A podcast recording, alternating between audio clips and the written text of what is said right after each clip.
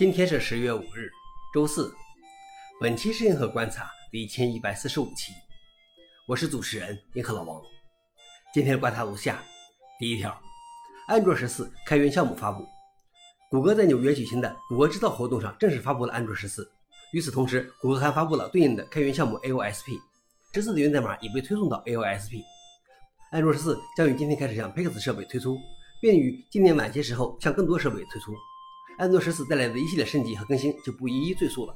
值得注意的是，此版本支持 OpenJDK 十七。消息来源 f o r e n i x 老王点评：虽然越来越多的部分被谷歌放在自己的专有部分，但不管怎么说，安卓总是开源的，而且不是延迟开源。第二条是 Gmail 向电子邮件添加表情符号反应。在 Gmail 中，你现在可以像回复即时消息聊天一样回复电子邮件，在电子邮件上粘贴一个笑哭的表情符号，而不是回复。就像信息应用一样，现在你的电子邮件下方会出现一排电子符号反应素，对话线索中的其他人可以点击添加到反应素中。电子邮件本身并不支持表情符号反应，这使得该功能成为 Gmail 的专有功能。其他没有使用 Gmail 客户端的人会收到一封包含你的单个表情符号反应的新邮件。